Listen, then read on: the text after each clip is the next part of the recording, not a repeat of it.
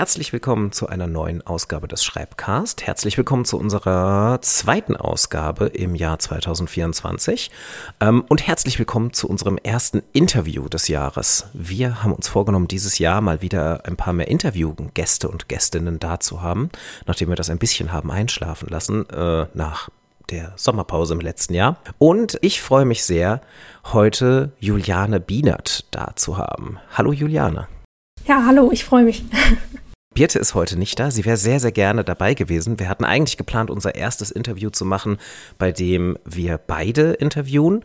Allerdings hat Birte leider genau heute zum Aufnahmetermin, wir sind am Dienstag, dem 2. Januar am Vormittag, äh, einen sehr wichtigen Termin reinbekommen, den sie nicht absagen oder verschieben konnte. Deshalb sind wir hier zu zweit. Ich stelle dich kurz vor, Juliane, äh, und du ergänzt dann einfach alles, was äh, dir noch zusätzlich wichtig ist. Du, ich fange mal mit deinem Schreibprojekt an, bist Promotionsstudentin an der Ruhr-Universität Bochum. Du promovierst in der Mediavistik und das machst du seit 2021.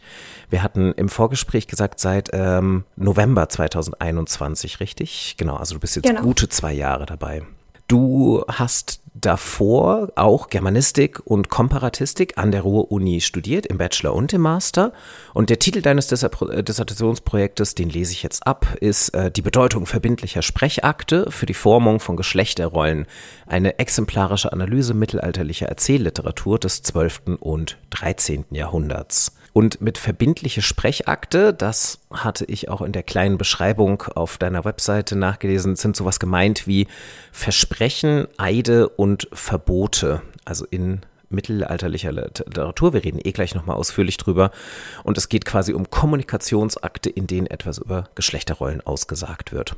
Du hast darüber hinaus bereits Erfahrung in der Lehre. Du hast Lehraufträge an der Ruhr-Uni Bochum gehabt und du hattest eine, äh, du bist als Vertretungsdozentin an der Universität Bonn tätig gewesen. Da ist unter anderem entstanden, habe ich gesehen, ein Online-Escape Room mit dem Thema Mittelalter. Da würde ich heute auch sehr, sehr gerne drüber sprechen, weil es mich interessiert.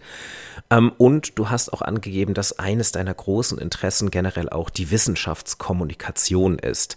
Dazu passt auf jeden Fall, dass du jetzt ganz, ganz frisch auch mit einem Podcast startest, nämlich dem Podcast Sachgrundaktivismus. Darüber werden wir heute wahrscheinlich auch ein bisschen reden, der auch das Thema Promovieren haben soll. Äh, da bin ich dann auch gleich gespannt zu hören, ob es quasi um deine Promotion oder um Promovieren allgemein geht. Und du bist aktiv in der Bewegung Ich bin Hanna.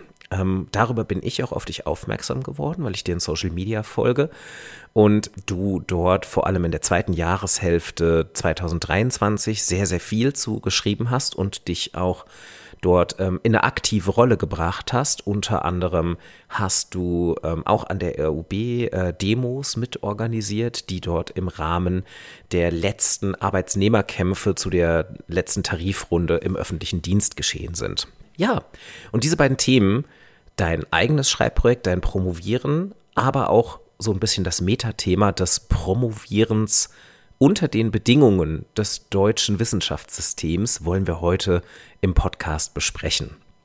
Das wäre so meine Vorstellung. Möchtest du noch was ergänzen? Habe ich was vergessen? Also ich glaube, vergessen hast du gar nichts. Das war schon sehr viel ausführlicher, als ich es äh, gemacht hätte. ähm, also du hast jetzt im Prinzip meinen Werdegang einmal komplett zusammengefasst. Ja, wie du ja schon gesagt hast, Germanistik und Komparatistik sind so meine Schwerpunkte. Ähm, ich habe dann sehr schnell eben für mich auch festgestellt, dass die Medievistik so mein ja, Leidenschaftsthema, sage ich jetzt einfach mal, ist. Bin da schon im Bachelorstudium, ähm, habe ich da entsprechende Kurse gewählt, dass ich quasi da schon den Schwerpunkt gelegt habe für den Master dann im Endeffekt und dann eben auch das spätere Promotionsprojekt. Und die Komparatistik war eben immer so eine Art, ja, kleines Herzensfach für mich, ähm, was eben nebenher gelaufen ist. Ähm, und ich wusste eben auch von Anfang an, dass ich jetzt ja keine Lehrerin werde, ähm, sondern eher wirklich den literaturwissenschaftlichen Schwerpunkt ähm, ja weiter ausleben möchte. Ähm, und da war die Komparatistik eben genau das Fach. Ich hatte mir das eben am Anfang so ein bisschen, ja, wer die Gilmore Girls kennt, äh, so ein bisschen vorgestellt, wie ich gehe an die Uni wie Rory Gilmore ähm, und mache quasi so die Literaturkurse. Ähm, Ja, und gerade die Komparatistik würde ich auch sagen, ist genauso ein Fach, ähm, was dann eben eine sehr gute Ergänzung war zur, ja, doch ein bisschen spießigen Germanistik, die natürlich auch deswegen ein bisschen spießig sein muss, weil sie eben ganz äh, klar auch eingebunden ist in die Lehrerausbildung. Ähm, ja, und das war dann eben eine sehr gute Ergänzung, würde ich sagen, oder eine sehr gute Kombination. Ja, und wie du auch schon gesagt hast, daraus ist dann eben die Promotion oder das Schreibprojekt, ähm, wie man es hier ja am besten nennt, äh, entstanden seit November 21. Genau, darüber wollen wir jetzt ja, glaube ich, auch noch ausführlicher sprechen. Genau, ich, ich mag die Vorstellung sehr, dass ähm, Gilmore Girls einen zum Studieren motivieren und man dann an die Ruhr-Universität Bochum kommt und der Clash wahrscheinlich von dem College, das Rory Gilmore besucht, zur Ruhr-Universität ähm, wahrscheinlich relativ hoch ist. Allein so optisch. könnte ich mir vorstellen. Ja, der ist schon krass, das muss man schon sagen. Also ähm, die RUP sieht wahrlich nicht aus wie Yale, das kann man, glaube ich, festhalten. Ähm, eher im Gegenteil, also schön ist die Uni nicht, obwohl alle RUP-Mitglieder, mit denen ich bisher gesprochen habe, ähm, doch irgendwie ein bisschen Schönheit darin sehen. Ähm, und die Menschen haben es dann im Endeffekt gemacht. Also da ähm, habe ich da nicht auf das hm. Äußere geachtet, ähm, sondern eben ja auf die Leute, die da sowohl studieren als auch arbeiten. Und ich glaube, dafür war es dann doch die richtige Wahl. Und da ist dann auch das Feeling ein bisschen aufgekommen. Mhm. Ich muss, ich finde auch von diesen ganzen Ruhrgebietsuniversitäten, die ja alle sehr, sehr ähnlich aussehen, weil sie auch alle in der gleichen Zeit gebaut wurden, finde ich auch die, die äh, Bochumer Ruhr-Uni eigentlich so irgendwie die, äh, tatsächlich die, die so den coolsten Vibe hat. So, ich habe mehrere von denen schon besucht auf Konferenzen und ähm, in Bochum hatte ich wirklich das Gefühl, obwohl das erstmal halt so ein betonbrutalistischer Klotz ist, auf den man dann so zuläuft, wenn man von der U-Bahn kommt, ähm, dass das auf jeden Fall noch so studentisches Leben hat, auch mit diesem Viertel davor. D dann hoffe ich, dass du auf jeden Fall wenigstens irgendwie ein gemütliches Café äh, gefunden hast während deinem Studium, das so ein bisschen den Gilmore Girls Charme versprüht hat. Wenigstens das. Ja, Kaffee jetzt vielleicht. Also ich bin auch grundsätzlich keine Kaffeetrinkerin. Das ist wahrscheinlich in dem Rahmen dann das Falsche. Ah, Aber okay. ähm, ja, also Cafés, Restaurants gibt es dann natürlich auf jeden Fall. Und das Studieleben ist natürlich dadurch ein bisschen eingeschränkt, dass die keine ähm, ja, Uni ist, wo die Leute so im großen Stil direkt da dran wohnen oder irgendwie in Wohnheimen mhm. untergebracht sind, sondern halt eben eine riesige Pendleruni. Ähm, aber dadurch wird die Uni natürlich auch ähm, total bunt. Also die Studis, die daherkommen, sind, äh, kommen aus aller Herren Länder. Also ich war teilweise wirklich überrascht, wie weit manche gependelt sind. Ähm, also schon weit über NRW dann hinaus sind die dann nach Bochum gefahren. Ja, und das macht dann irgendwie auch den Charme, wie du es ja auch schon gesagt hast, ähm, finde ich auch aus. Dann finde ich es interessant, dass du jetzt gesagt hast, in deinem Studium war ähm, so die Germanistik eher so ein bisschen dieses äh, dieses etwas biedere Fach und dann Komparatistik so das Spannendere.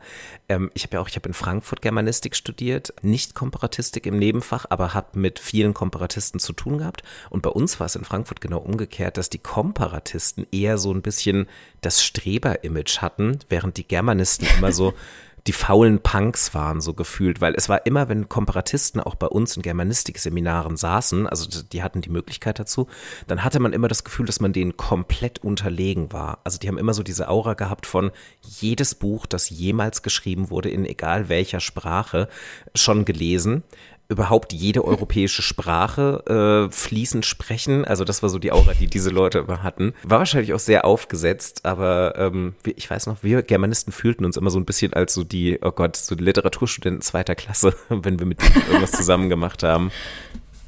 Ja, das, also ich muss auch sagen, ein bisschen Wahres ist da schon dran. Also als ich mit Komparatistik angefangen habe, ich weiß noch im Einführungskurs, saß ich da dann auch eben mit, mit Studierenden, wo ich ganz klar gemerkt habe, die haben irgendwie alles gelesen und wissen alles und die haben dann irgendwie schon Shakespeare zitiert, wo ich dann irgendwie saß mit meinen Fantasy-Romanen im Rucksack und mir dachte, ja, ich kenne irgendwie weiß ich nicht, Romeo und Julia hat man schon mal gehört, aber gelesen hatte ich es bis dahin jetzt auch noch nicht deswegen da würde ich auf jeden Fall sagen, dass das die Leute sind, die alleine aus dem intrinsischen, äh, aus der intrinsischen Motivation heraus schon viel mehr lesen, viel mehr wissen. Ähm, bei den Germanistinnen ist es dann eher so, würde ich sagen, das sind die Leute, die eben Deutsch gerne mochten in der Schule. Ähm, da gehöre ich ja auch auf jeden Fall zu. Hm. Und die aber vielleicht auch nicht so einen riesigen Anspruch an sich selbst hatten. Das würde ich schon auch sagen. Also das, das passt. Aber was finde ich, die Komparatistik zumindest an der RUB äh, besonders gemacht hat, war eben, dass da eben die Studierenden aus meiner Sicht zumindest saßen, denen vollkommen egal war, erstens, wie sie aussahen, wie sie gewirkt haben. Die haben einfach komplett ihr Ding gemacht. Ähm, und das war, finde ich, in der Germanistik ein bisschen anders. Und ich würde auch sagen, dass das zum Teil auch, vielleicht ist das ein bisschen weit hergeholt, aber zum Teil auch ein bisschen mit der Studienstruktur zusammenhängt, ähm, weil die Germanistik doch, finde ich, ein bisschen verschulter ist. Da läuft irgendwie alles ein bisschen geregelter ab. Und du weißt ganz genau, was du wählen musst ähm, über die verschiedenen Semester hinweg. Und das ist in der Komparatistik eben gar nicht so. Also da habe ich ähm, wirklich immer das Gefühl gehabt, ich kann komplett frei wählen. Ich kann mir ganz äh, viele verschiedene Bereiche anschauen. Also ich muss mich jetzt auch gar nicht auf irgendwelche Schwerpunkte festlegen. Ähm, und das war eben sehr schön, weil ich in der Germanistik eben sehr schnell den Schwerpunkt gefunden habe ähm, und habe dann eben die Medievistik auch durchgezogen, habe da alle Veranstaltungen gewählt, die ich wählen konnte. Und in der Komparatistik habe ich dann eben was ganz anderes gemacht und ähm, ja, mich da so ein bisschen ausgetobt irgendwie. Mhm. Das kann ich auf jeden Fall gut nachvollziehen. Allein dieses so, dass halt Deutsch natürlich auch von, also Germanistik von vielen studiert wird, weil man dann halt äh, zum Beispiel als Lehrerin arbeiten möchte danach oder als Lehrer. Ähm, und in der Komparatistik, ja, verstehe ich total. Ist so ein bisschen freier, ist wahrscheinlich so eines dieser vielleicht auch schon so ein bisschen Stereotyp geisteswissenschaftlichen Fächer, wo man dann danach so ein bisschen sagt, so, okay, keine Ahnung, was ich damit anfangen soll, aber ich werde dann sehr belesen sein am Ende meines Studiums. Denn Bevor wir zu deiner Promotion kommen, ich hatte eine Frage aufgestellt, die äh, mir aufgeschrieben im Vorfeld, die jetzt sehr, sehr gut reinpasst. Nämlich, du hast ja schon gesagt, du hast dich dann auf Mediavistik festgelegt und das dann so durchgezogen. Ähm, das wäre nämlich auch so meine Frage gewesen, wie denn der Übergang war. Du hast ja jetzt alles an einer Universität gemacht. Du, hast, du warst im Bachelor an der RUB, du warst im Master an der RUB und du promovierst jetzt auch an der RUB. Wie war denn so für dich, wie hast du den Übergang empfunden vom Studium dann in die Promotionszeit? Du hast ja keine Promotionsstelle an der RUB also du bist quasi nicht fest angestellt, ähm, sondern du promovierst dort nur. Wie war denn so die, ja, die, die Übergangszeit vom Studium in die Promotion? Ja, also gute Frage. Ich würde sagen, ähm, sehr unspektakulär tatsächlich. Also ich habe mir das, äh, ich habe mir am Anfang gar nicht so viele Vorstellungen davon gemacht, wie das Promovieren überhaupt ist, sondern ich wusste eben irgendwie, ja, man muss halt quasi promovieren, um ähm, diese wissenschaftliche Laufbahn einschlagen zu können. Ähm, und ich wusste eben, dass mir irgendwie das Forschen liegt, ähm, zum Beispiel bei der Masterarbeit. Das hat mir immer Spaß gemacht. Also ich hatte da jetzt auch gar kein Problem mit, dass das eben eine längere Arbeit ist. Studierende um mich herum, ähm, ich will mich da jetzt gar nicht so herausheben, aber ich hatte eben schon Studierende um mich herum, für die das irgendwie eine große Hürde war, die damit nicht so richtig klargekommen sind. Und das war für mich irgendwie nie so ein großes Problem. Und ich habe mit meinem äh, jetzigen Betreuer, der damals damals eben noch mein Dozent war, eben auch viel äh, schon darüber gesprochen, dass ich irgendwie da ja ein Interesse für habe, ähm, für das wissenschaftliche Schreiben. Ähm, ich habe zu der Zeit eben auch schon bei ihm gearbeitet als Hilfskraft und habe eben auch schon die ersten Einblicke quasi in dieses wissenschaftliche System äh, gehabt und konnte mir zumindest so ein ganz kleines bisschen vorstellen, wie es hinter den Kulissen aussieht, ähm, obwohl ich jetzt immer noch sagen würde, dass man als Hilfskraft, ja, man bekommt Einblicke, aber die sind eben sehr klein und auch zum Teil sehr geschönt, weil man eben ähm, hauptsächlich sich mit den schönen Dingen dann beschäftigt und die wirklich schwierigen Themen, mit denen wird man gar nicht konfrontiert. Aber das war eben dann so eine Kombination, ähm, das hat sich für mich so ganz natürlich ergeben. So, das war für mich der nächste logische Schritt, dass ich dann in die Promotion gehe, ähm, auch wenn ich zu dem Zeitpunkt dann noch nicht 100 Prozent wusste, was ich dann eben nach dem Master machen will. Aber ich dachte, ich probiere es einfach mal. Ähm, ich probiere einfach mal in diese wissenschaftliche Laufbahn reinzugehen. Ja, mein Betreuer hat mich da eben dann auch sehr bestärkt drin.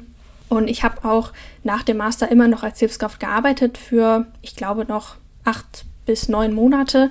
Also es hat sich in meinem Alltag auch erstmal gar nicht so viel geändert. Ich habe einfach weiter gearbeitet. Ich habe ähm, nebenher ein bisschen promoviert. Da kommen wir auch gleich noch zu, dass ich da erstmal gar nicht so viel Zeit für hatte. Ja, und mich halt eben um die verschiedenen praktischen Dinge gekümmert, die damit daneben einhergehen.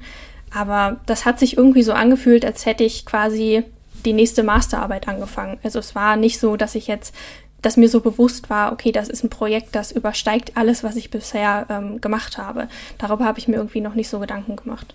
Mhm. Das ist ja oft so tatsächlich, ähm, also gerade wenn dieser Übergang so nahtlos ist, wenn man direkt nach dem Masterabschluss dann sagt, okay, und jetzt wird promoviert.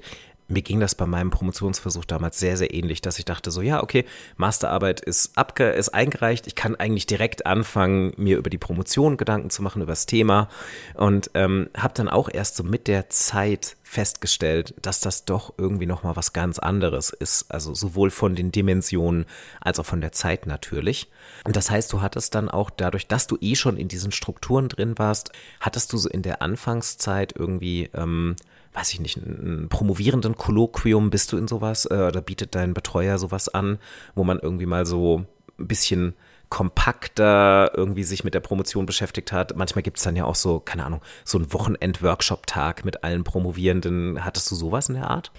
Nee, tatsächlich nicht. Also das war ähm, oder ist auch immer noch so ein Punkt, den ich ähm, ja nicht kritisieren würde, aber den ich einfach schade finde, dass es eben so ein Doktorandenkolloquium bei uns an der Uni oder zumindest in meinem Fach ähm, gar nicht gibt. Also das ist Jahre bevor ich angefangen habe eingestellt worden, weil es eben so viele Promovierende in meinem Fach auch gar nicht gibt. Das hat sich irgendwie nie so richtig gelohnt. So wurde es mir zumindest dann äh, hinterher kommuniziert. Ich habe dann, da war ich glaube ich schon ein Jahr in der Promotion drin, habe ich dann eigenständig quasi versucht, das aufzubauen. Ähm, das ist aber, also wir haben uns auch einmal getroffen, aber das ist so ein bisschen im Sande verlaufen, einfach weil dann ja bestimmte Leute auch einfach mit der Promotion fertig geworden sind, die sich dann eben nicht mehr beteiligt haben oder irgendwie der Kontakt mit den äh, Hilfskräften ausgelaufen ist. Also das äh, hat nicht so richtig funktioniert, ähm, obwohl die Motivation, sowas aufzubauen, äh, auf jeden Fall da war. Ich habe dann eher versucht, das so ein bisschen über Social Media zu regeln mich da auch mit Promovierenden äh, zu vernetzen und auch zum Teil habe ich auch durch Zufall einfach alte ähm, ja, Kommilitoninnen wiedergefunden, ähm, die jetzt eben mittlerweile auch in der Promotion stecken, ähm, zum Teil auch in anderen Fächern, aber das ist ja für das Promovieren an sich auch gar nicht so relevant, in welchem Fach man jetzt gerade ähm, seine Doktorarbeit schreibt genau, das war dann eher so ein bisschen ja, intuitiver, aber so richtig ein geordnetes Doktorandenkolloquium, das äh, hatten wir nicht und auch solche Wochenend-Workshops oder so, das, das gab es eben auch alles nicht. Das bietet die RUP einfach so in dem Stil gar nicht an. Finde ich sehr, sehr schade. Also auch unter dieser Begründung, ähm, da promovieren gar nicht so viele, das lohnt sich nicht.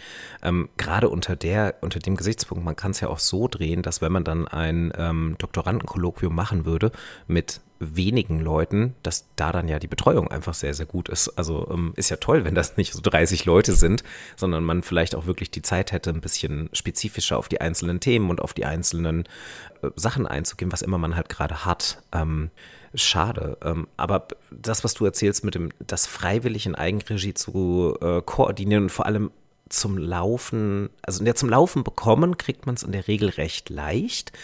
Aber es am Laufen zu halten, ist aus den Gründen, die du auch schon beschrieben hast, total schwierig. Leute hören dann auf, da müsste man eigentlich neue Leute rekrutieren. Sobald irgendeine Person, die auch nur ansatzweise irgendwas organisiert, die Gruppe verlässt und dann nicht sich rechtzeitig um die Nachfolge kümmert, schläft es sehr, sehr schnell wieder ein.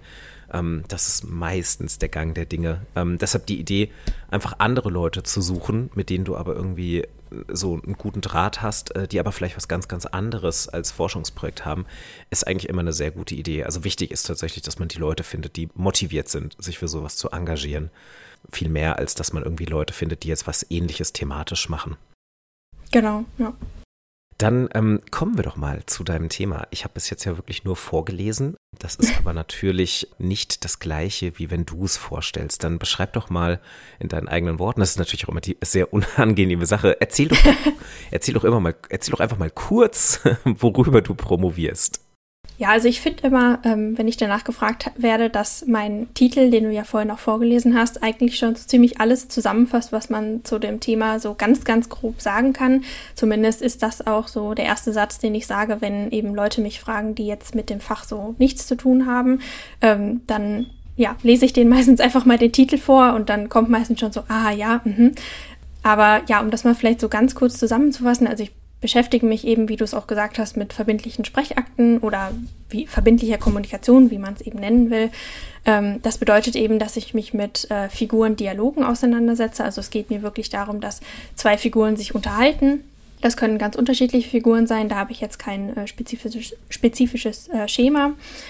Ja, die Sprechakte, ähm, das hast du ja auch schon gesagt, das können eben zum Beispiel sowas sein wie Versprechen oder wie Verbote oder Eide die zum Teil gar nicht so einfach zu trennen sind. Also zum Beispiel der Unterschied zwischen Eid und Schwur ähm, habe ich jetzt auch feststellen müssen, ist gar nicht so leicht.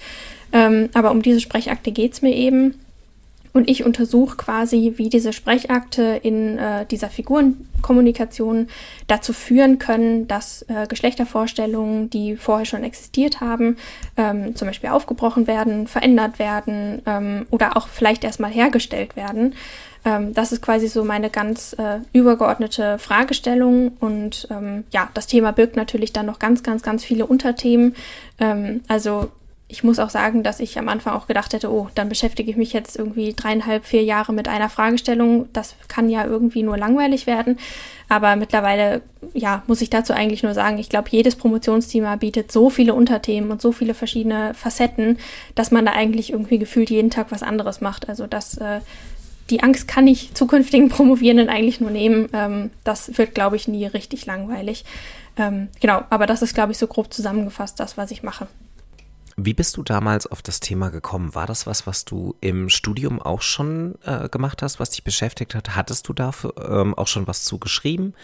Oder war das was Neues, was du dir dann extra für die Promotion überlegt hast? Ähm, also ich habe mich mit, ähm, gerade mit Frauenfiguren und auch mit Geschlechterrollen, habe ich mich äh, vorher auch in der Medievistik schon sehr viel beschäftigt. Also auch meine Bachelorarbeit ging in die Richtung. Das war immer schon so ein Schwerpunktthema von mir. Ähm, das hat dann auch irgendwann mein Betreuer erkannt und wir haben dann auch äh, in den Hausarbeiten immer versucht, da so einen kleinen Einschlag zu finden, ähm, damit ich da eben irgendwie auch einfach mehr Forschungsliteratur kenne und mich immer quasi weiterbilden kann. Das war immer schon so ein Schwerpunkt, weswegen ich dann auch zu den Geschlechterrollen gekommen bin, beziehungsweise mir auch von vornherein auch klar war, dass das auf jeden Fall ein Teil meines Themas sein soll, weil ich da einfach, ja, das Gefühl hatte, dass ich da noch zu wenig weiß ähm, und auch mehr wissen möchte. Zu den Sprechakten oder generell auch das Thema Verbindlichkeit, das ist tatsächlich in der Komparatistik ganz kurz vor meinem Master aufgekommen. Ich hatte da ein Seminar, da ging es auch viel um ja verbindliches Sprechen, ähm, auch um Herstellung von Verbindlichkeit, gar nicht immer auch im ja, Rahmen von Kommunikation, sondern auch zum Teil einfach sehr theoretisch. Wir haben uns dann ja jede Woche irgendwie angeguckt, aus welcher Perspektive man Verbindlichkeit eigentlich sehen kann. Und ich habe dann auch eine Hausarbeit äh, dazu geschrieben ähm, über diesen ja, Zusatz, den man ja zum Beispiel bei Amtseiden kennt, über dieses So wahr mir Gott helfe. Das war quasi dann mein äh, Hausarbeitsthema und habe mir da eben angeguckt, ob man diesen Zusatz eben als ja verbindlich überhaupt noch sehen kann und ja quasi, ob das noch zeitgemäß ist, den überhaupt noch zu verwenden. Ja, und dann habe ich das irgendwie so zusammengedacht und weitergedacht und daraus ist dann eben mein Promotionsthema entstanden. Ich kann jetzt gar nicht mehr genau wiedergeben, welche genauen Gedankengänge ich hatte, dass ich dann hinterher zu der Fragestellung gekommen bin. Aber zum Beispiel die Erzähltexte, ich beschäftige mich ja mit, dem, mit Erzähltexten aus dem 12. und 13. Jahrhundert, also aus dem Hochmittelalter. Das war für mich auch relativ schnell klar, weil ich ja eben Figuren-Dialoge brauche. Und dafür sind Erzähltexte eben dann die perfekte Gattung. Also ich könnte jetzt schlecht irgendwie ja lyrische Texte nehmen, in dem in denen es dann irgendwie ein lyrisches Ich gibt. Das wäre dann eben keine dialogische Kommunikation in dem Sinne, sondern ich brauchte dann wirklich Erzähltexte, in denen sich die Figuren dann auch entwickeln können. Ähm, genau, das war dann so mein Gedankengang, würde ich sagen klingt alles sehr logisch und gut durchdacht auf jeden Fall. Und ich finde es auch spannend, wie ähm, deine beiden Fächer sich da halt auch wirklich sehr, sehr gut ergänzen. Also wie quasi Ideen aus beiden Fachrichtungen dann in die Promotion mit eingeflossen sind, was ja längst nicht immer der Fall ist. Also ganz oft ist es dann ja wirklich mhm. so, dass man sagt, okay, ich entscheide mich jetzt für eine der Sachen. Das ist nicht immer zwingend das Hauptfach. Manchmal wechselt man dann ja auch. Aber bei dir ist es eine schöne Geschichte, wie eben beide Fächer was dazu beitragen. Ja, also klingt auch wirklich alles sehr spannend. Wir hatten im Vorgespräch schon ein bisschen darüber gesprochen, dass natürlich auch gerade die ähm, Beforschung von Frauenfiguren oder auch die Rolle von Frauen auch in der Mediavistik in den letzten Jahren, im letzten Jahrzehnt mehr oder weniger ja auch stark zugenommen hat. Zu der Zeit, in der ich meinen Abschluss gemacht habe, wir sind ein paar Jahre auseinander, war das alles so in den war das so am Start und war aber fast noch so ein Randthema, natürlich auch mit Gender Studies, ähm, also mit der Verbreitung von Gender Studies dann immer mehr kommend, aber da war dann die Mediavistik und die mediavistische Forschung zu diesem Zeitpunkt wirklich noch sehr mit einem sehr männlichen Blick, also auch mit einem Blick auf die männlichen mhm. Figuren dominiert. Das hat sich in den letzten Jahren auf jeden Fall verändert und dein Thema geht da natürlich auch genau rein. Und ich glaube auch, es ist, so wie du sagtest, mit der ergeben sich auch ganz, ganz viele Fragen, während man dann die Forschung hat, weil ich glaube, das ist auch, auch wenn es jetzt ähm, gut bearbeitet ist, ähm, da ist noch so viel zu machen in diesem Bereich und so viel an offenen Fragen, wo auch Forschung geleistet werden kann. Absolut. Also das ist auch, glaube ich, ein großes Thema. Ich meine, man kriegt ja häufig dann noch die Frage gestellt, ja, Medievistik, da kommen ja irgendwie gar keine Texte mehr dazu. Ich meine, das Mittelalter ist irgendwie abgeschlossen. Ähm, was will man da irgendwie jetzt jahrelang erforschen? Ähm, zumindest sind das immer so, ja, Sätze, die ich dann höre. Aber wie du es auch im Prinzip gerade schon beschrieben hast, es sind eben, ja, also das Fach entwickelt sich quasi auch an den heutigen Debatten und auch an der heutigen Weiterentwicklung.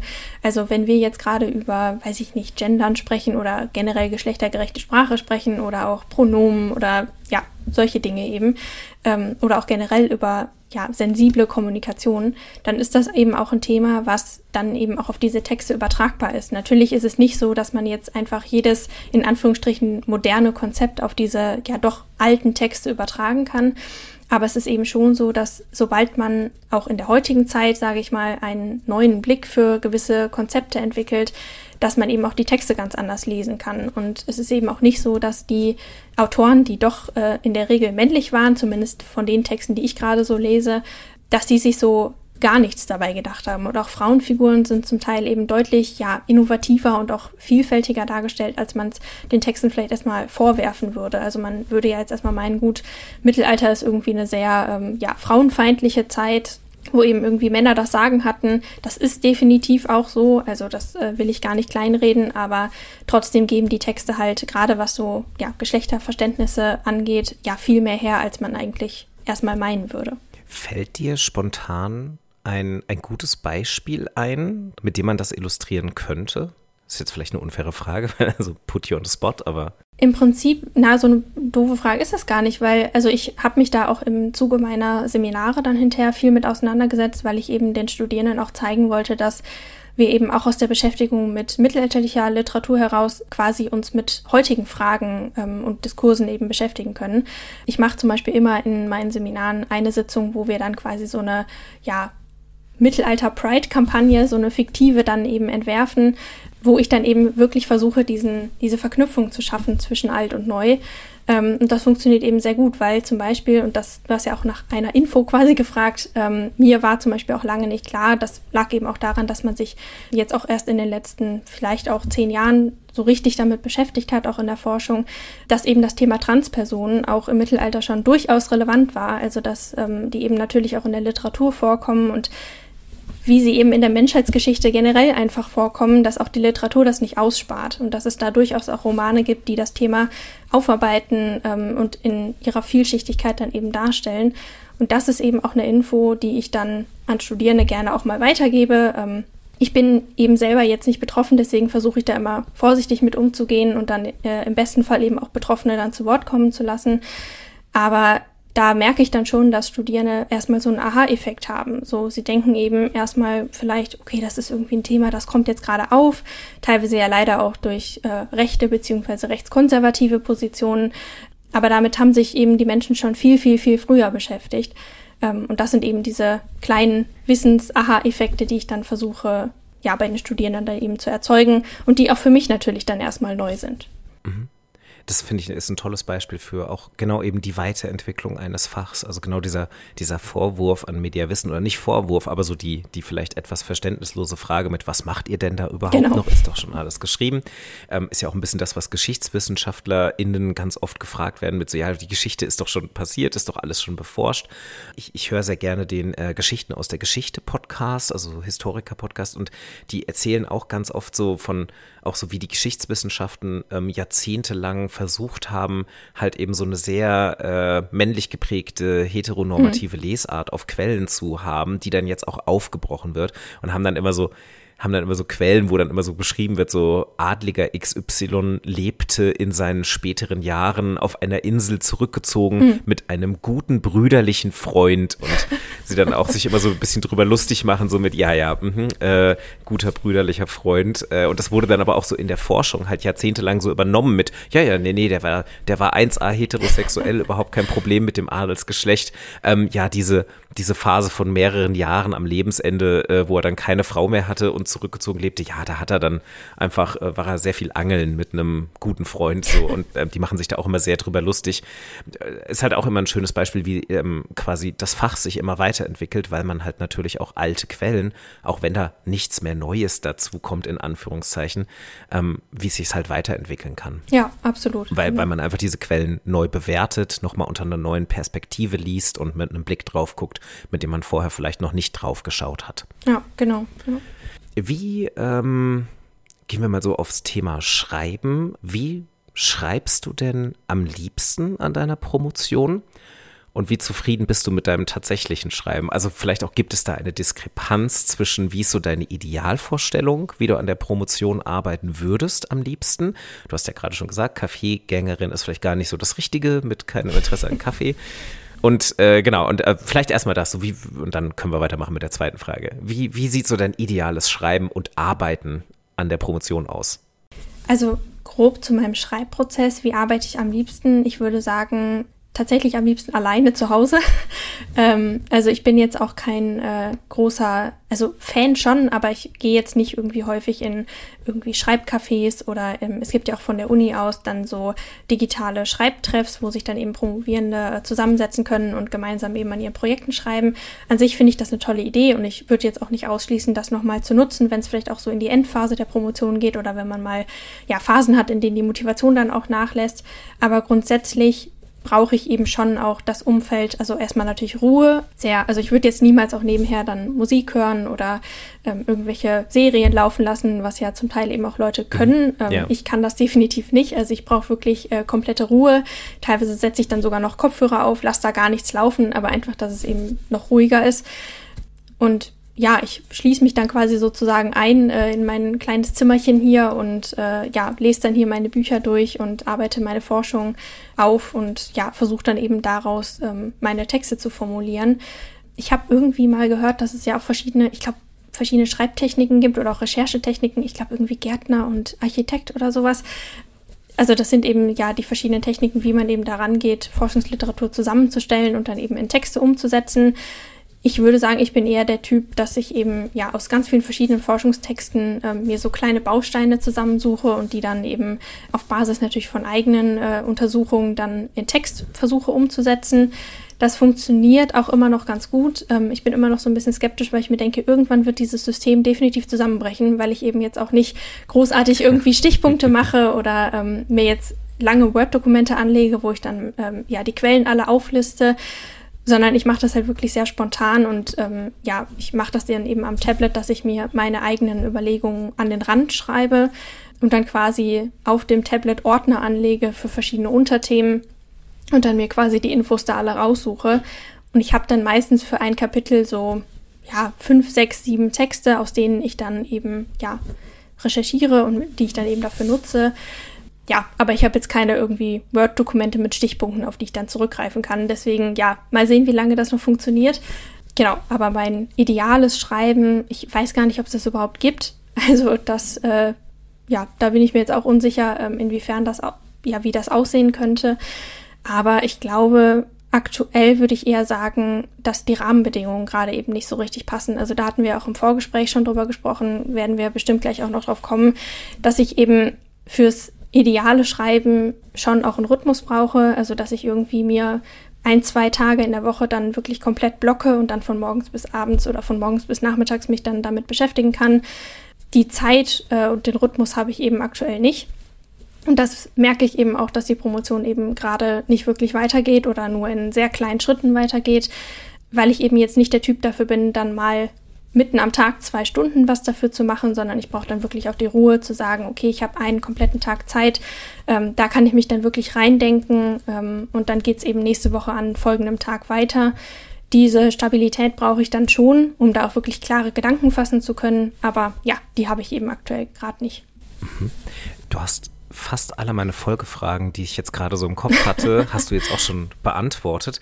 Nämlich auch äh, eine Frage wäre gewesen, wie viel Zeit brauchst du für die Methode? Mhm. Also es klang nämlich am Anfang nach auch eben genau, also diesen, diesen konzentrierten Fokus erschaffen, dass du wirklich sagst, du hast jetzt die Ruhe, klingt auch genau danach, dass man dafür halt eben auch Zeit braucht. Das klingt nicht nach einer Technik, wo du sagst, ich mache mal schnell zwischendrin eine halbe Stunde was und dann mache ich wieder was anderes. Ja. Und äh, an einer Stelle ist quasi so mein, mein Schreibberater aktiviert worden direkt, als du sagtest, du, du sammelst diese Notizen nicht. Also ich habe es richtig verstanden, du, du, du machst dir Notizen direkt an den Texten, die mhm. du auf dem Tablet hast und du überträgst das in irgendeiner Art und Weise dann halt äh, in deine eigentliche Arbeit, aber auch erst, wenn du daraus eigenen Text machst. Habe ich das richtig verstanden? Genau, im Prinzip schon. Also ich habe quasi alle meine Texte, die ich, also ich lese quasi vorher alle Texte durch, die ich für das Kapitel brauchen kann. Und dann, ähm, während ich diese Texte lese, schreibe ich mir eben schon meine eigenen ähm, ja, Ideen ähm, an den Rand. Ähm, schreibe mir eben teilweise auch schon dazu, für welche Textpassage ich diese ähm, Ideen brauche.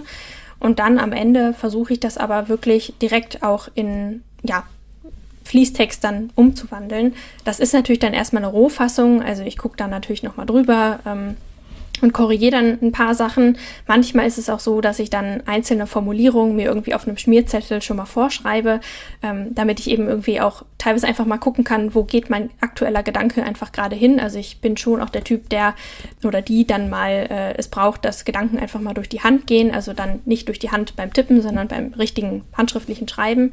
Ähm, das hilft mir dann doch auch sehr. Aber ich bin ja früher immer der Typ gewesen, auch bei Hausarbeiten, dass ich mir dann wirklich lange Listen mit Stichpunkten gemacht habe, dass ich die Forschungstexte wirklich einmal ähm, mir richtig aufgeschrieben habe, quasi als Stichpunktliste, ähm, dass ich die wichtigsten Argumente einmal hatte auf einen Blick und dann quasi vergleichen konnte, ja, was brauche ich jetzt aus den verschiedenen Texten und das habe ich dann zusammengesetzt. Das mache ich eben nicht mehr, ähm, weil ich für mich eben gemerkt habe, das dauert viel zu lange. Also gerade bei so einem riesigen Projekt wie einer Promotion da habe ich einfach gar nicht die Zeit und auch nicht die Motivation für. Also ich habe das mal versucht am Anfang, aber ich bin da kläglich dran gescheitert, weil ich einfach ähm, irgendwann echt keine Lust mehr hatte, ähm, sondern mir dann dachte, gut, das nimmt irgendwie alles gerade schon in meinem Kopf Gestalt an, dann kann ich es ja auch zu Papier bringen und dann hinterher einfach nochmal durchgehen. Genau, also das ist dann eher so meine Technik. Wie gesagt, ich weiß nicht, wie lange es hält, aber aktuell funktioniert es noch. Also es ist schon mal sehr gut. Es funktioniert ja immerhin jetzt auch schon seit zwei Jahren. Das ist schon mal ein gutes Zeichen. Ja. Ähm, es ist auch so, wie du genau gesagt hast, so, es, gibt, es gibt nicht das eine ideale Schreiben. Darüber reden wir hier in diesem Podcast ja auch immer ganz oft. Und ähm, ich, ich hätte aber auch gesagt, so die, die Gefahr, die bei dir natürlich bestehen könnte, ist, dass du irgendwann Dinge nicht mehr wiederfindest. Also wenn du halt eben genau dieses so, du hast Notizen am Rand und du hast halt wahnsinnig viele Texte am Ende gelesen. Irgendwann wird vielleicht der Moment kommen, wo du weißt, dass du irgendwas irgendwo gelesen hast und dir dann einfach denkst, okay, wie zum Teufel finde ich das jetzt wieder? Und dann halt vielleicht, also irgendwann kommt vielleicht der Punkt, du findest das noch wieder, aber du musst dann halt sehr, sehr viel Zeit investieren, um das wiederzufinden, weil du dann halt vielleicht irgendwie stundenlang gelesene Literatur scannst und irgendwie deine Notizen scannst. Das wäre quasi so die, also nee, gar nicht als Tipp, aber so als Frage, so benutzt du Literaturverwaltung in irgendeiner Art? Ähm, Tatsächlich auch nicht. also ich bin auch kein, also ich habe Citavi auch mal ausprobiert zum Beispiel. Ähm, da habe ich auch so eine ja, Fortbildung an der Uni auch extra gemacht, damit ich mir das einmal richtig beibringen lasse. Aber bis jetzt nutze ich das auch nicht, ähm, einfach aus dem Grund, weil es eben für die verschiedenen Unterkapitel jetzt auch nicht jetzt Massen an Literatur ist. Also ich ähm, benutze dann eben, also ich habe eben ein iPad und das ist, äh, ja, finde ich sehr übersichtlich. Also ich habe dann eben ein spezielles Schreibprogramm, was ich da, oder ein Literaturprogramm generell, was ich dafür dann äh, benutze und wo ich dann eben die Literatur in verschiedenen Ordnern und dann wieder Unterordnern ähm, einstelle. Und klar ist es natürlich so, manche Aufsätze brauche ich dann für mehrere Unterordner, die stelle ich dann auch einfach in mehreren Unterordnern ein, so dass ich die quasi immer zugänglich habe. Und bis jetzt, obwohl ich Massen an Literatur schon gelesen habe für die ähm, über 100 Seiten, die ich jetzt schon geschrieben habe, ist es trotzdem so, dass ich aktuell noch einen sehr guten Überblick darüber habe, was ich schon gelesen habe, ähm, welche Aufsätze ich wofür brauche. Und ich, ja, wenn ich dann irgendwann mal nicht weiß, wo habe ich das noch gehabt, wo, wofür habe ich das gebraucht, diesen Text, ähm, dann gucke ich tatsächlich in meinem eigenen Fließtext nach. Also das ist dann meine Methode, ähm, weil ich ja alle Gedanken, die ich so gesammelt habe und alle Literaturverweise, die stehen ja in meinem Fließtext und dann ähm, gucke ich eben in meinem eigenen Dokument nach, ähm, wo das nochmal stand, in welchem Zusammenhang das äh, da steht und dann kann ich über die Fußnoten, die ich auch eben sehr ausführlich mache, eigentlich alles auch wiederfinden. Also das ist aktuell meine Methode. Es klingt auf jeden Fall so, wenn du es erzählst, als hättest du das alles noch gut im Griff, äh, tatsächlich. Also so. Ich hoffe, aber ich glaube ja. Mhm. Also so durchaus ein bisschen chaotisch, aber mit einem System dahinter. So mit einem, also Hauptsache du weißt, wo alles zu finden ist. Das ist ja auch das Schöne, ähm, so darüber reden wir ja hier auch manchmal so, es gibt halt diesen Unterschied zwischen das fertige Textprodukt, äh, das man am Ende hat und abgibt und dem Weg dahin und der kann so chaotisch sein, wie man will. Hauptsache am Ende kommt halt ein runder Text bei raus und niemand fragt am Ende danach, wie das ausgesehen hat oder sagt, zeig mir mal deine Arbeitsnotizen, gerade wenn es kein Promotionskolloquium gibt, äh, wo man sowas vielleicht auch mal besprechen könnte. ja, absolut. Und äh, genau, dann, ähm, solange es funktioniert, äh, klingt das ja gut. Und es ist, diese in Kapitellogiken denken hilft auf jeden Fall, weil dann wird es ja wieder übersichtlich. Es könnte sein, dass du merkst, wenn es dann am Ende an die Überarbeitungsphase geht und du dann quasi den Text nochmal als Ganzes liest, dass es dann einfach ein bisschen Zeit kosten wird, ähm, vielleicht so Querreferenzen nochmal zu überprüfen. Kann ja auch sein, dass am Ende quasi die verschiedenen Kapitel dann halt nochmal Bezug nehmen. Also es wird wahrscheinlich spannend werden, wenn du dann so den Diskussionsteil am Ende, wo du alle Fäden zusammenziehst, schreibst, ähm, ob da dann die Methode an ihre Grenzen kommt und du dann vielleicht dich nochmal mit einem, mit so auf den letzten Metern mit einem Ordnungssystem auseinandersetzen musst. Ähm, oder ob du sagst, okay, da beißt du dich jetzt einfach durch und suchst halt einfach aus den verschiedenen Kapiteln, genauso wie du es eben beschrieben hast, das alles. Also es kann auf jeden Fall auch funktionieren, definitiv. Ich bin gespannt. Also bis jetzt, ich hätte auch wirklich nicht gedacht, weil ich eben auch im Studium ein, ja, ein Mensch war, würde ich sagen, der sehr viel Struktur gebraucht hat. Also ich habe auch bei den Hausarbeiten eben, wie ich es auch vorhin schon gesagt habe, eben wirklich immer lange Stichpunktlisten gehabt ähm, und mir wirklich erstmal alles zusammengesucht, was ich brauche und dann geschrieben ähm, und das dann eben auch Kapitel für Kapitel gemacht, damit ich den Überblick nicht verliere. Und ich hätte jetzt auch ehrlich gesagt nicht so richtig damit gerechnet, ähm, dass ich quasi diese klare Struktur in der Promotion dann vollkommen über den Haufen werfe. Also ich meine, es hört sich jetzt wahrscheinlich auch ein bisschen chaotischer an, als es wirklich ist. Also es ist, ähm, ja, für mich ergibt Sinn. und äh, wie du ja auch schon gesagt hast, ich denke dann wirklich eben auch in Unterkapiteln, ähm, die ich dann eben, also ich habe meine Gliederung auch immer hier äh, ja, gegenüber von mir an der Wand hängen, ähm, dass ich da auch immer drauf äh, zurückschauen kann. Und ich habe auch teilweise, also wenn du es jetzt sehen würdest, meine komplette Wand über dem Schreibtisch ist auch tapeziert mit äh, ja, Stichpunktlisten und ähm, ja, so Untergliederungen, die ich mir dann teilweise selbst erstelle für Kapitel. Also das ist tatsächlich ja für mich immer noch recht strukturiert. Ähm, und wie gesagt, wenn ich dann irgendwas suchen muss oder nachschauen muss, dann gucke ich eben wirklich im Fließtext nach und da muss ich sagen, der ist dann eben so strukturiert und so logisch für mich, dass ich da auch eigentlich noch nie Probleme hatte, irgendwas zu finden. Das Klingt gut, auf jeden Fall. ähm, dann würde ich mal sagen, mit, ähm, mit Blick auf die Zeit stelle ich mal die Frage nach dem Escape Room ein bisschen hinten an. Vielleicht haben wir da am Ende nochmal Zeit für als mhm. vielleicht so positiven Schlusssack, weil jetzt kommen wir, glaube ich, erstmal zu was, worüber wir auf jeden Fall auch sprechen wollten. Und du hast es eben gerade auch schon erwähnt, als ich dich nach deiner Arbeitsweise gefragt habe, nämlich nach den Bedingungen zum Schreiben. Und da hast du ja eben schon anklingen lassen, dass ähm, so die Rahmenbedingungen gerade einfach nicht passen ähm, oder vor allem in dem Sinne von, du mhm. bräuchtest eigentlich Zeit, du bräuchtest idealerweise ein bis zwei Tage pro Woche, in denen du dich voll darauf konzentrieren kannst und du sagtest schon, die hast du gerade nicht. Und das hängt mit deiner Situation zusammen und das leitet dann auch schon über auf den anderen Punkt, nämlich auch deine, dein Engagement in der Bewegung mhm. für bessere Wissenschaftsbedingungen ähm, oder bessere Bedingungen im deutschsprachigen Wissenschaftssystem. So rum muss man es sagen. Dann vielleicht erstmal fangen wir vielleicht mit deiner Situation an, gehen wir über deine eigene Person rein. Was sorgt denn dafür, dass deine Bedingungen für das Arbeiten an deiner eigenen Promotion gerade nicht so ideal sind, wie sie eigentlich sein sollten? Also im Prinzip, ähm, wenn man mal bei quasi Null anfängt, sind sie das schon seit Beginn der Promotion nicht. Ähm, da hatten wir auch im Vorgespräch schon ein kleines bisschen drüber gesprochen, dass ich ja von Anfang an eben mich darum kümmern musste, wie finanziere ich diese Promotion auch. Du hast es ja ähm, ganz am Anfang der Folge auch schon gesagt, dass ich ja auch keine klassische Promotionsstelle habe, die es in meinem Fach eben auch ähm, ja gar nicht mehr gibt. Also das ist äh, meines Wissens nach auch einfach nicht mehr üblich, dass es diese Promotionsstellen gibt, denn ja, Hochschulen sind ja, und das ist ja kein Geheimnis, auch ähm, chronisch unterfinanziert. Also ähm, diese Mittel sind einfach auch gar nicht mehr da. Deswegen hatte ich eben von Anfang an auch keine ähm, großartige Sicherheit, zumindest finanziell gesehen nicht.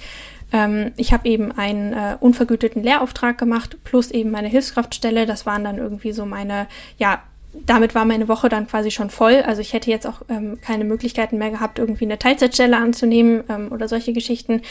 Und deswegen habe ich halt zusammen mit meinem Betreuer versucht, mich um Stipendien zu kümmern. Also eben um Promotionsstipendien. Ähm, ich habe mich dann bei der Studienstiftung und später dann auch noch bei der Heinrich Böll äh, beworben. Ähm, und diese Bewerbungen, ähm, die sind halt extrem aufwendig. Also man muss ähm, ja zwischen 10 und 20 Seiten an Bewerbung schreiben, was sich jetzt vielleicht erstmal nicht viel anhört, gerade weil man ja im Master auch Hausarbeiten schreibt, die deutlich länger sind.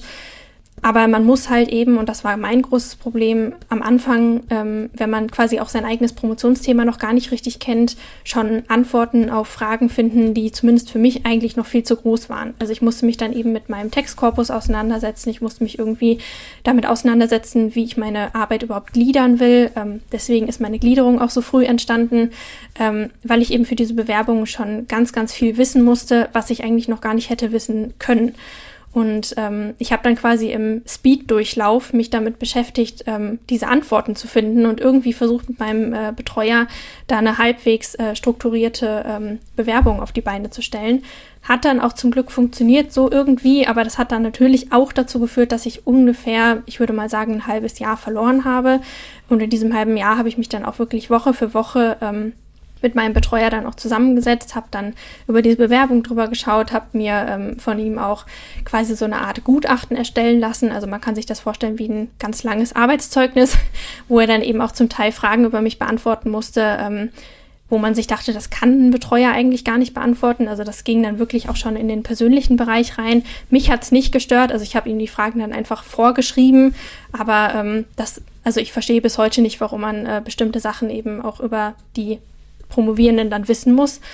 Zum Beispiel geht es dann auch darum, wie das gesellschaftliche Engagement ist und dann muss man das irgendwie aus Gutachtersicht bewer äh, bewerten, wo ich dann auch wirklich dachte, naja gut, das hat ja jetzt mit dem Akademischen erstmal wenig zu tun. Ja, so ging es dann erstmal los. Also der Start war eben schon sehr holprig. Dann kam eben eine Phase, in der ich dann auch die Stelle in Bonn hatte, in der es dann alles ein bisschen ruhiger geworden ist, in der ich dann auch einen Rhythmus hatte. Ich hatte dann wirklich eben auch, ja, würde ich sagen, zwei Tage die Woche, wo ich mich wirklich damit beschäftigen konnte, wo dann eben auch die ersten, weiß ich nicht, 50 Seiten dann auch entstanden sind. Das war eine sehr gute Phase ja, dann ging natürlich diese Vertretung auch irgendwann zu Ende. Also im, jetzt im September letzten Jahres ist die Stelle dann eben auch ausgelaufen. Ähm, und ich musste mich natürlich viel früher, also auch ein paar Monate vorher dann schon drum kümmern, ähm, ja, mich dann eben weiter zu bewerben und äh, ja, nach einer Folgestelle dann eben zu schauen. Das hat jetzt zum Herbst leider nicht funktioniert, weswegen ich jetzt immer noch an Bewerbungen sitze. Surprise.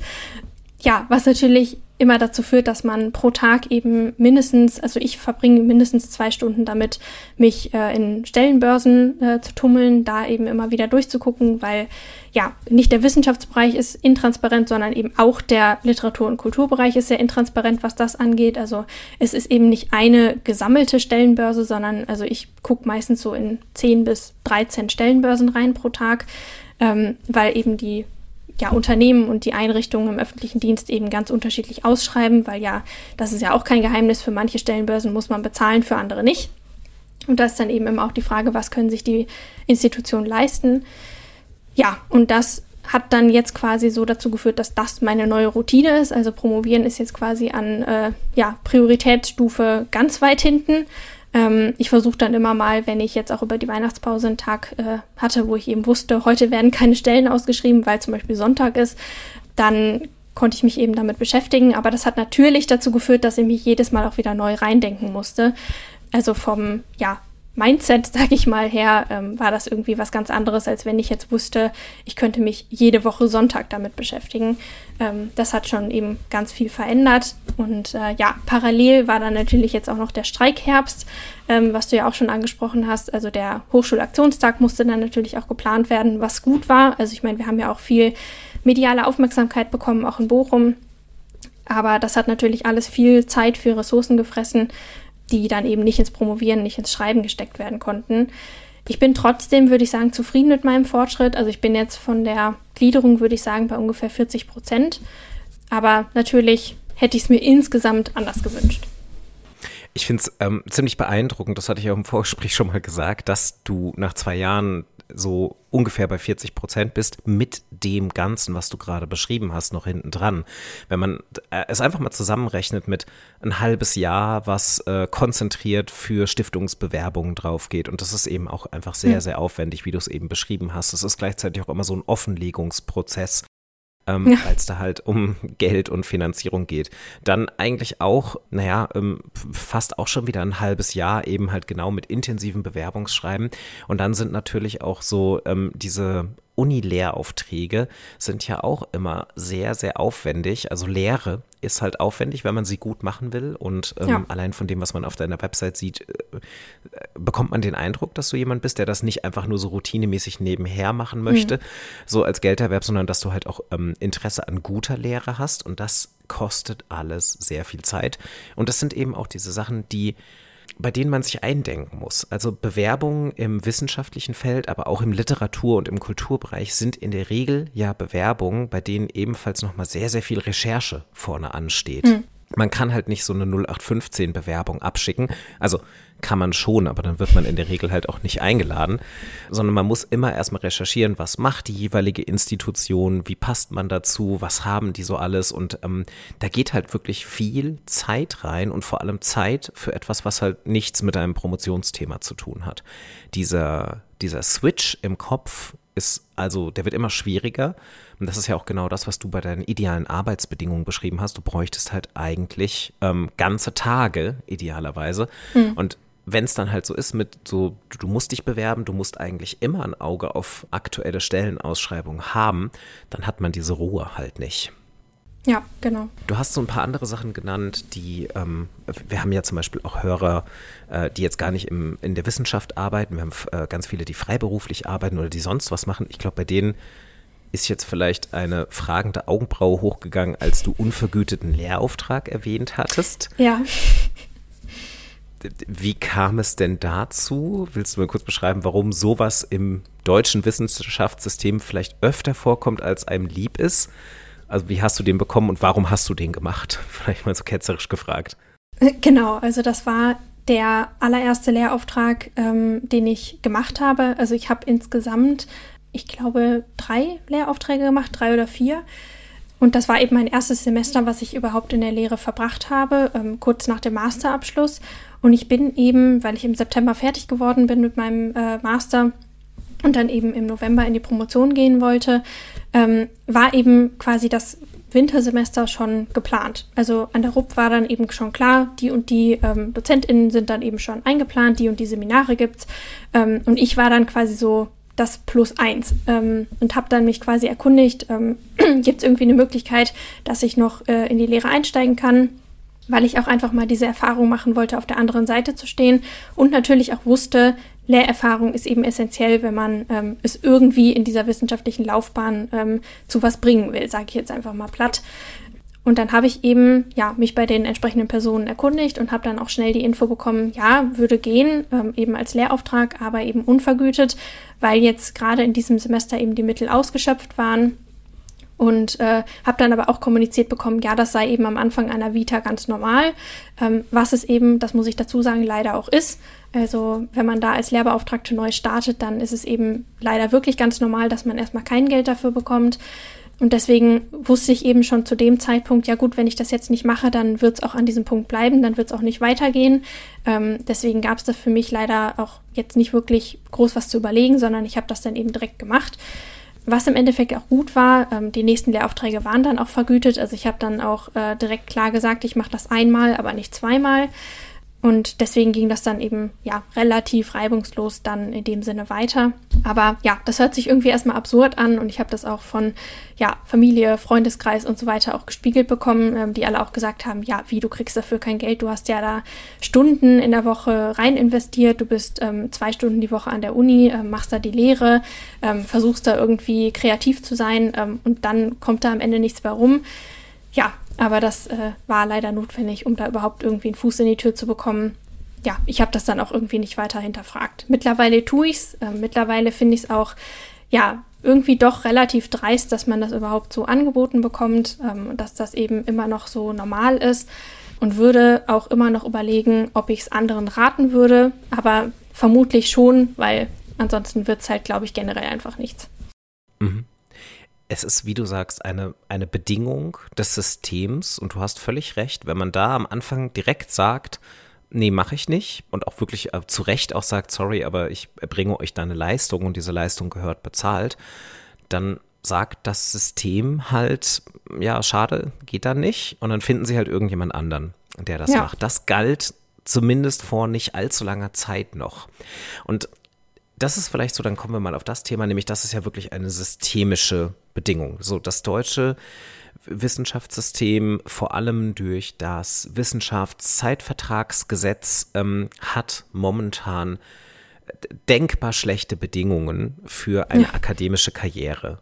Ziemlich egal, ob man am Anfang dieser Karriere steht oder schon mittendrin ist im sogenannten Mittelbau das Endpunkt, äh, der Endpunkt einer akademischen Karriere ist in der Regel eine unbefristete Professur und das ist halt so, die kriegt nicht jede oder jeder. Ähm, hm. Es ist so, dass dieses System eigentlich darauf angewiesen ist, Leute auszusortieren und das wurde lange Zeit als alternativlos vorausgesetzt und auch immer so genannt und zwar wirklich nicht von ähm, irgendwelchen, irgendwelchen, keine Ahnung, neoliberalen Hardliner-Verfechtern, sondern wirklich vom Bundesministerium für Bildung und Forschung.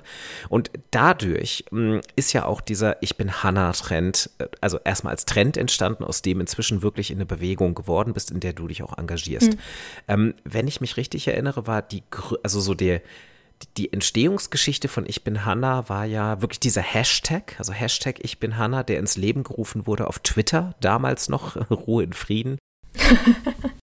Und ähm, der, glaube ich, eine Reaktion auf wirklich, äh, ich glaube, eine Stellungnahme des Bundesministeriums für Bildung und Forschung war, äh, in der eben ähm, dieses Sonderbefristungsrecht des Wissenschaftszeitvertragsgesetzes als eben alternativlos dargestellt wurde, um das System nicht zu verstopfen. Ich glaube, da, irgendwie so in der Art wurde es genannt, auch wirklich in dem Video. Ähm, also es wurde gesagt, naja, die Leute müssen ja irgendwann zwangsweise rausgeworfen werden, damit wissenschaftlicher Nachwuchs nachkommen kann. Und das ist genau. ja das Beste für alle. Und die Leute werden ja aber super qualifiziert in ihren sechs Jahren an der Universität und dann eventuell nochmal an ihren zweiten sechs Jahren. Und wenn es dann nicht mehr weitergeht, dann sind sie ja bestens qualifiziert für die freie Wirtschaft, weil da ja Professionals ausgebildet werden an unseren tollen deutschen Hochschulen. Das war die Idee. Und dann haben darauf sich äh, mehrere Leute, die in diesem System arbeiten und darunter leiden, gemeldet und haben angefangen, persönliche Geschichten zu erzählen von eben absoluten Horrorgeschichten der Arbeitsbedingungen in diesem System. Und das ist gesammelt worden unter dem Hashtag Ich bin Hanna. Ich, ich weiß gar nicht mehr, ist, die, diese Hanna ist quasi ein, ein Stellvertretername für Genau. Ähm, einfach quasi mehrere, oder für alle Personen im Wissenschaftssystem. Ich glaube, die genau. Initiatorinnen genau. damals waren unter anderem Amrei Bar und Christin Eichhorn.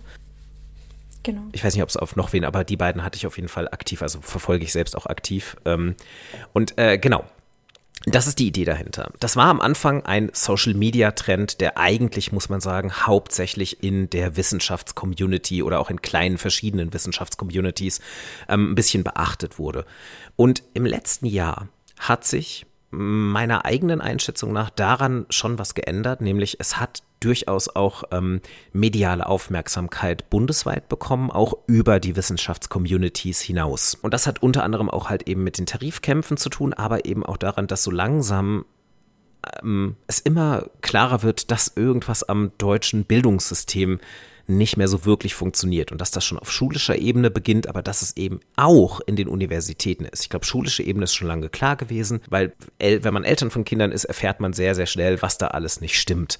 Ähm, aber die Hochschulen so, das ist halt eine kleinere Bubble, die halt wirklich merkt, und das ist auch ein bisschen, du hast es ja im Podcast auch schon beschrieben, wenn man erstmal studiert, kriegt man davon eben teilweise auch nur sehr, sehr geschönte Auszüge mit, weil man hat ja diese Dozenten und Dozentinnen, bei denen man studiert und man denkt sich so, oh cool, die machen hier Forschung, die machen coole Lehre, aber die, die erzählen ja irgendwie auch gar nicht so offen darüber, wie der Weg dahin ist ähm, oder wie denen ihre Karriere vielleicht noch weitergeht. Man kriegt dann vielleicht so ein bisschen mit, ah, okay, der Dozent, den ich im Grundstudium hatte, der ist jetzt gar nicht mehr hier an der Uni, Und man fragt sich so ein bisschen so, warum eigentlich nicht? Äh, ist der jetzt irgendwo anders? Der ist so spontan weg gewesen.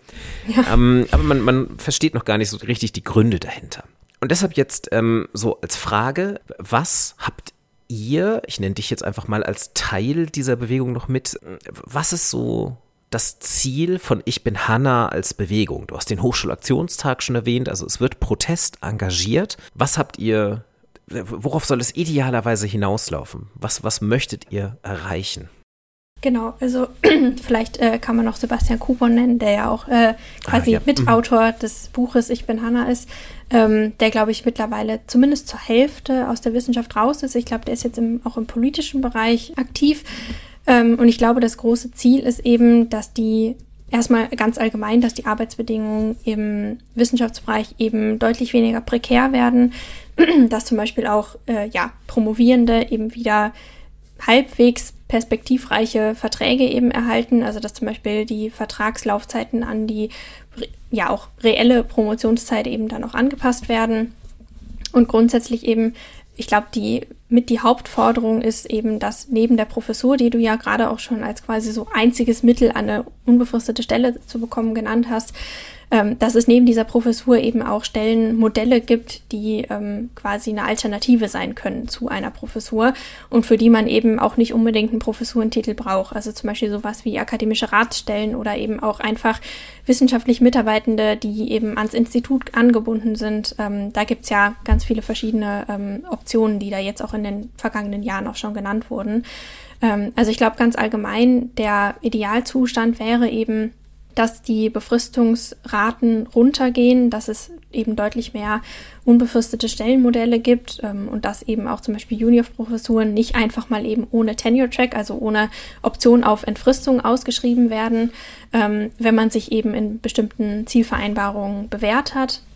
Weil eben diese Juniorprofessuren, die Menschen, die darauf sitzen, sich natürlich für eine Professur qualifizieren und wenn sie dann eben nicht unbefristet äh, angestellt werden, dann ähm, ja, ist irgendwie so ein bisschen von der Uni die Aussage, ja, dann hast du eben Pech gehabt, dann such dir mal einen anderen Job. Und das ist eben mit einem Professurentitel nicht so ganz einfach. Also man ist eben auch für ganz viele Stellen in der freien Wirtschaft oder auch im öffentlichen Dienst total überqualifiziert. Ähm, da wird man auch nicht mal eben so einfach genommen. Ähm, auch wenn man eben dann gut schreiben, gut recherchieren, gut was weiß ich nicht kann. Ähm, das, ja, die Realität muss man eben dann auch anerkennen. Ja, und für Promovierende dann eben auch, dass man vielleicht auch ein bisschen von dieser Idee wegkommt, dass Promovierende so Ausstattung von Professuren sind. Das gilt natürlich nicht nur für Promovierende, aber in erster Linie eben für die äh, Qualifikationsstellen.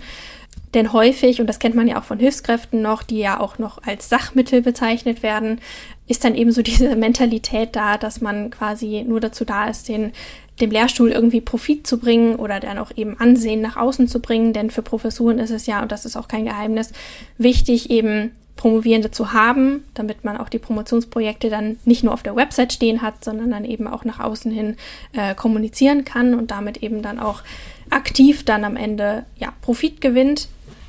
Ja, und das sind so, glaube ich, die größten Punkte, die die Bewegung als Ganzes ähm, verändern möchte idealerweise, wir sehen ja auch gerade, dass politisch sehr wenig passiert. Ähm, ich glaube, die Christine Eichhorn hatte auch mal eine Auflistung gemacht, in welchen Monaten überhaupt was passiert ist äh, im letzten Jahr. Und das waren, glaube ich, zwei Monate, als ja der Referentenentwurf dann rauskam, der ja auch sehr viel ähm, Kritik einstecken musste, zu Recht.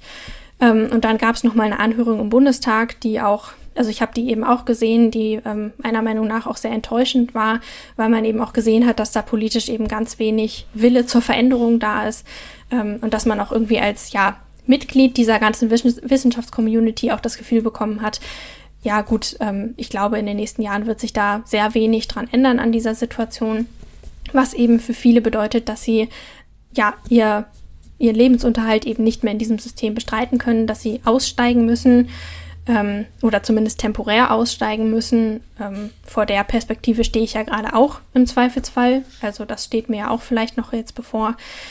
Ja, das sind, glaube ich, so die großen Punkte, die eigentlich sich ändern sollten, aber ich äh, befürchte auch realistischerweise, dass das noch sehr viele Jahre dauern wird, bis sich da irgendwas tut.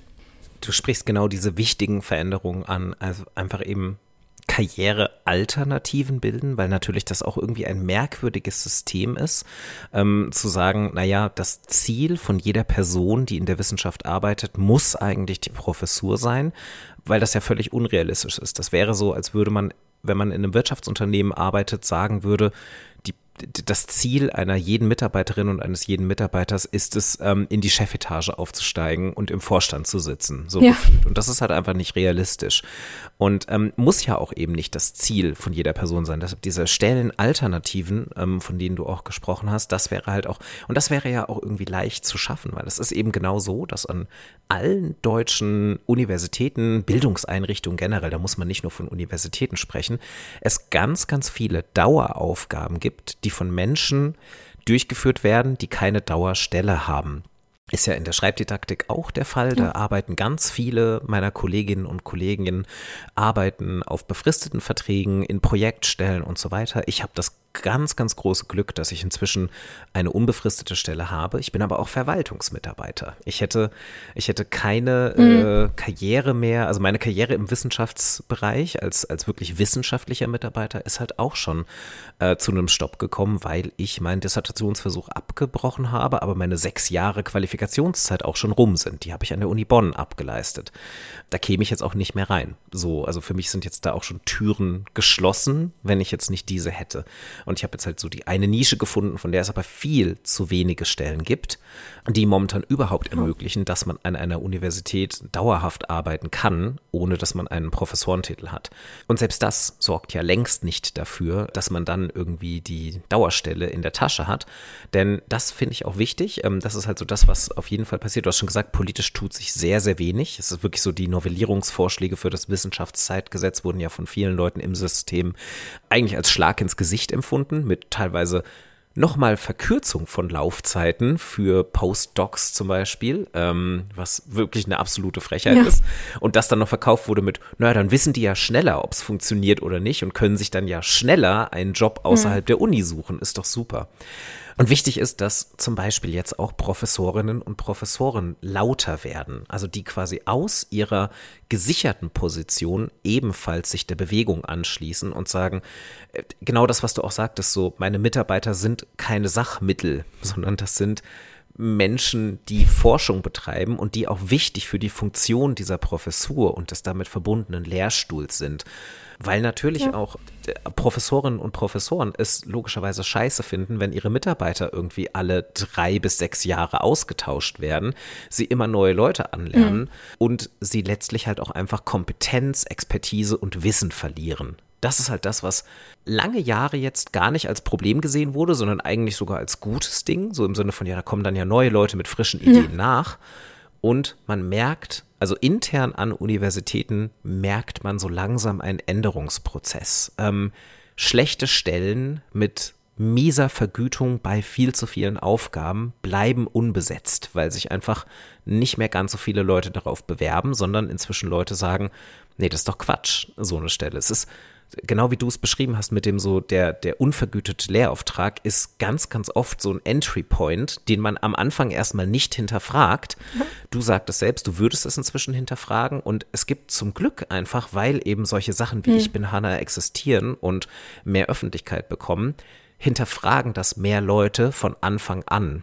Und sagen halt schon mal so, oh nee, okay, das mache ich nicht, das ist Quatsch. Und ich glaube, das ist der einzige Weg, mit dem das funktionieren kann, mit dem dann die Universitäten selbst vielleicht irgendwann auch zum Einlenken gebracht werden und quasi Universitätsleitungen Druck auf die Politik machen und sagen, wir finden keine Leute mehr. Und so langsam haben wir ein echtes Problem, weil solange das noch nicht ist, solange die irgendjemanden finden, funktioniert das System ja.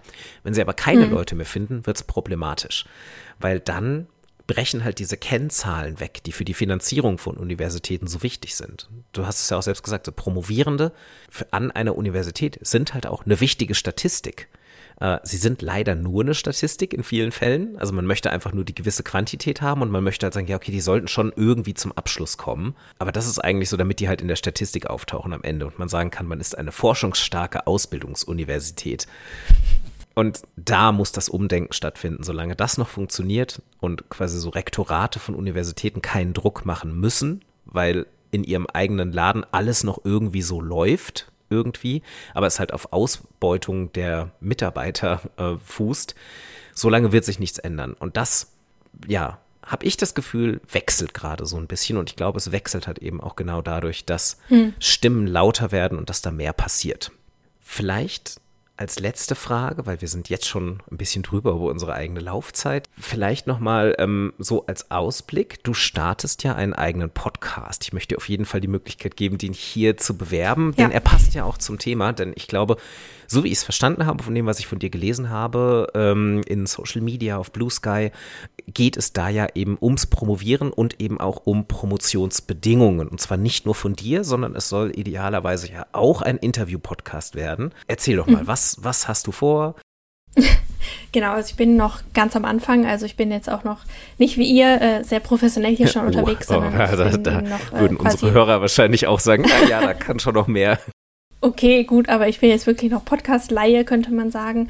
Ähm, genau, aber das alles im Prinzip, was wir jetzt besprochen haben in der Folge, hat eben äh, auch dazu geführt, ähm, dass ich mir irgendwie gedacht habe, ja, es braucht langsam auch mal mehr Sprachrohre für bestimmte äh, Statusgruppen und gerade Promovierende fallen halt auch immer wieder unter den Tisch. Also es wird jetzt auch in der Diskussion um Ich bin Hanna auch sehr viel um Postdocs, ähm, also über Postdocs gesprochen, was auch absolut legitim ist. Also das ist natürlich gerade die Statusgruppe, die ähm, ja vor der ähm, Existenz, äh, also die ihre Existenz irgendwie bewahren muss ähm, und die eben vor dem, häufig vor dem Punkt auch steht, dass die zwölf Jahre rum sind und dass sie dann eben das Wissenschaftssystem auch hochqualifiziert verlassen müssen. Da haben Promovierende natürlich einfach den ja, Zeitvorteil, dass sie so weit einfach noch gar nicht sind. Trotzdem ist es natürlich so, dass, ähm, wie eben auch mit meinem Lehrauftrag, dass gerade der Start in so eine, ähm, ich sag mal, Karriere, obwohl es mittlerweile, glaube ich, nicht mehr wirklich eine Karriere ist, sondern eher ein Glücksspiel, was man da eingeht, dass gerade der natürlich hart ist und dass ähm, ich auch im Rückblick sagen würde, dass ich, als ich eben ähm, in diesen, ja, diesen Weg eingeschlagen habe, auch ja viel zu wenig darüber wusste, was eigentlich da auf mich zukommen wird. Ähm, ich habe ja auch schon gesagt, für mich war das irgendwie ein ganz natürlicher und logischer Prozess, dass ich diese Promotion starte, ähm, aber auch eher aus einem vielleicht Forschungsinteresse heraus. Ich wusste, ich ähm, ja, bin irgendwie für dieses wissenschaftliche Schreiben gemacht. Ähm, und durch meine Hilfskrafttätigkeit wusste ich eben auch, dass die Arbeit mit Studierenden mir Spaß macht ähm, und dass ich mich da auch irgendwie in Zukunft sehen kann. Aber ich wusste eben nicht, wie es hinter den Kulissen auch personell und auch finanziell eben aussieht. Und ich wusste auch zum Beispiel nicht, dass auch die eigene Universität ähm, eben ja finanziell auch sehr schlecht dasteht, ähm, wie eben ganz viele andere auch in NRW ähm, und auch natürlich über NRW hinaus. Und das war eben so der Punkt, ähm, an dem ich jetzt mittlerweile auch denke, es braucht eben auch viel mehr Promovierende, die quasi darüber sprechen, wie es in der Wissenschaft läuft. Ähm, häufig ist da ja auch noch zu Recht auch so ein bisschen Skepsis da und auch ich denke auch mal, dass viele Promovierende sich nicht so richtig trauen, darüber zu sprechen, weil das natürlich auch Nachteile im Zweifelsfall ähm, für die eigene Laufbahn haben kann, beziehungsweise für eigene Kontakte haben kann, die man vielleicht noch knüpfen will. Ähm, also es häufig, herrscht ja häufig diese Mentalität von, ich spreche lieber nicht über Missstände, ähm, dann mache ich mich auch nicht angreifbar. Mittlerweile bin ich aber an einem Punkt, wo ich sage, das ja, wird uns nicht zu einer Lösung bringen. Also wir müssen uns irgendwie ein bisschen angreifbar machen, damit wir äh, hier irgendwie auch politisch ähm, weiterkommen. Genau, und so ist eben dieser Promotionspodcast im Prinzip auch entstanden. Es soll nicht nur um meine Promotion gehen, obwohl die auf jeden Fall auch noch Thema wird. Also ich möchte eben auch ein bisschen inhaltlich noch über meine Promotion sprechen, weil ich eben auch thematisieren möchte, wie man überhaupt ein Promotion Promotionsthema findet.